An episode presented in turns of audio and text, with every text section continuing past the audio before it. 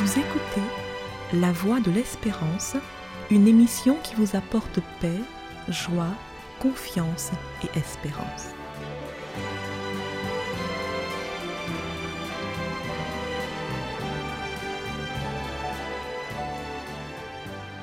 Bonjour la Guyane et bonjour à tous depuis la Guyane. Durant le mois de décembre, qui nous conduit à la fête de Noël, nous avons choisi d'évoquer les personnages qui jouent un rôle dans les événements liés à la naissance de Jésus. Si vous avez raté les volets précédents, retrouvez-les sur toutes les plateformes de diffusion en tapant tout simplement La Voix de l'Espérance Guyane. Après avoir parlé de Joseph, le père non géniteur mais génial, et de la belle personne de Marie, nous voulons maintenant apprendre à être pressés comme des bergers. Bien que Nazareth soit la ville de résidence de Joseph et de Marie, c'est bien à Bethléem que Jésus est né. Ils ont dû s'y rendre à cause d'un recensement décidé par les autorités de l'époque. Tous allaient se faire inscrire chacun dans sa ville, nous informe l'évangéliste Luc au deuxième chapitre de son livre. Et pendant qu'ils étaient là, le temps où Marie devait accoucher arriva. Et elle enfanta son fils premier-né, elle l'emmaillota et le coucha dans une crèche, parce qu'il n'y avait pas de place pour eux dans l'hôtellerie. Luc nous informe aussi qu'il y avait dans cette même contrée des bergers qui passaient dans les champs les veilles de la nuit pour garder leurs troupeaux. Le fait qu'ils aient été dans les champs en pleine nuit nous donne certaines indications au sujet de la saison de l'année au cours de laquelle Jésus est né. Il s'agissait d'une coutume très répandue à l'époque parmi les Juifs d'emmener les moutons dans les champs entre avril et octobre, ce qui signifie que Jésus serait né aussi dans cette période-là. Les anges sont donc apparus à ces bergers qui étaient dehors. Et les anges leur donnent la bonne nouvelle en leur disant, Ne craignez point, car je vous annonce une bonne nouvelle, qui sera pour tout le peuple le sujet d'une grande joie. Fin de citation. Évangile de Luc, chapitre 2, au verset 10. Mais pourquoi donc des bergers? Pourquoi Dieu choisit-il des bergers pour être les premiers adorateurs de l'enfant Jésus et les premiers prédicateurs de la bonne nouvelle?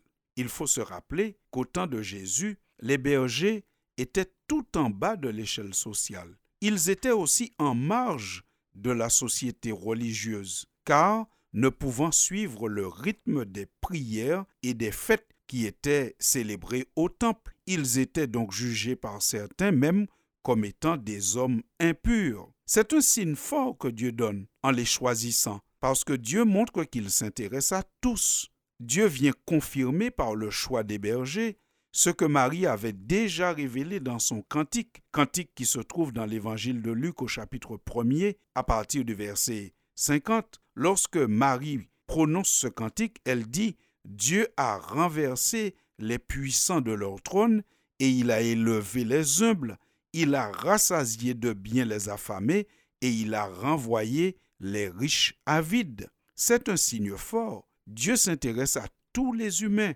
même ceux qui sont tout petits ou tout en bas de l'échelle sociale. Pourquoi des bergers? Mais cela fait aussi sens parce que Jésus lui-même deviendra plus tard le berger de son peuple. Jésus se présente souvent en disant Je suis le bon berger. Le bon berger donne sa vie pour ses brebis. Attention, cela ne signifie pas pour autant que Dieu exclut les riches du plan du salut. Cela ne signifie pas que Dieu a en horreur la richesse. Non, puisque la Bible nous dit que l'homme qui a enterré Jésus était un homme riche. Matthieu parle de lui en disant au chapitre 27 et au verset 57 de son évangile, Le soir étant venu, arriva un homme riche d'Arimathée, nommé Joseph, lequel était aussi disciple de Jésus. Marc parle aussi de cet homme en disant Arriva Joseph d'Arimathée, conseiller de distinction, qui lui-même attendait aussi le royaume de Dieu. Il osa se rendre vers Pilate pour demander le corps de Jésus.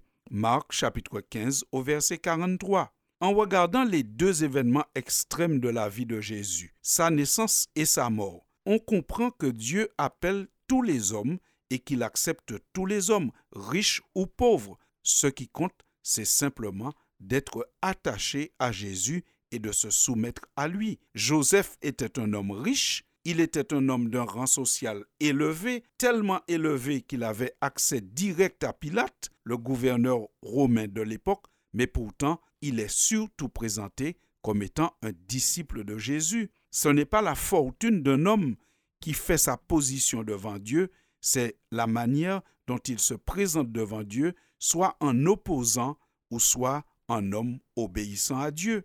Les bergers, eux, ils étaient des hommes obéissants à Dieu. Ils ont reçu la bonne nouvelle que Jésus est né, le Sauveur est né. Et la Bible nous dit que lorsque les anges les yeux quittés pour retourner au ciel, les bergers se dirent les uns aux autres, Allons jusqu'à Bethléem et voyons ce qui est arrivé, ce que le Seigneur nous a fait connaître. Ils y allèrent en hâte, et ils trouvèrent Marie et Joseph et le petit enfant couché dans la crèche. Après l'avoir vu, ils racontèrent ce qui leur avait été dit au sujet de ce petit enfant. Fin de citation. Ce passage se trouve dans l'évangile de Luc au chapitre 2 des versets 15 à 17. C'est ainsi que nous voulons aussi être pressés comme des bergers. Les bergers, lorsqu'ils ont reçu le message donné par les anges, ils se mettent en route vers la crèche sans discussion, ni question, mais en hâte. Ils sont pressés d'y aller, devenant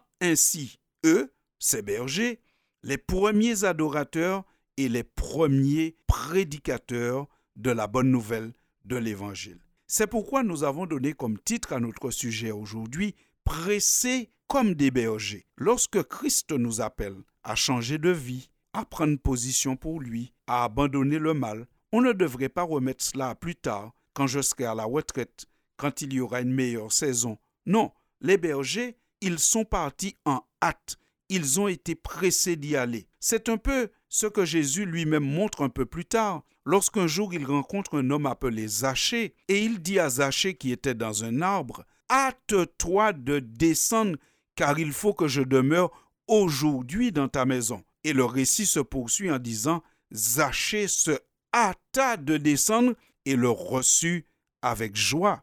Fin de citation. Luc 19, versets 5 et verset 6. Chers amis auditeurs, nous voici tout près de Noël. Et que ferons-nous? Il y a une chose que la Bible nous invite à faire aujourd'hui, à être tout simplement pressés comme des bergers. Pressés comme des bergers qui ont entendu la bonne nouvelle et qui se dépêchent, qui font vite d'aller voir, qui font vite d'adorer et qui font vite pour annoncer la bonne nouvelle. Soyons donc pressés comme des bergers pour faire le bien, pour aider notre prochain, pour soutenir les bonnes causes. C'est sur ces mots que nous voulons vous remercier de nous avoir prêté votre attention et nous vous disons à bientôt, chers auditeurs.